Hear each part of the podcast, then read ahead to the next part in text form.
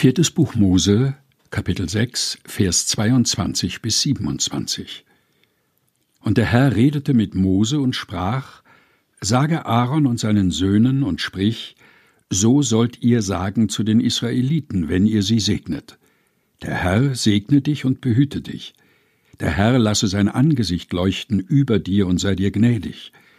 Der Herr hebe sein Angesicht über dich und gebe dir Frieden. So sollen sie meinen Namen auf die Israeliten legen, dass ich sie segne.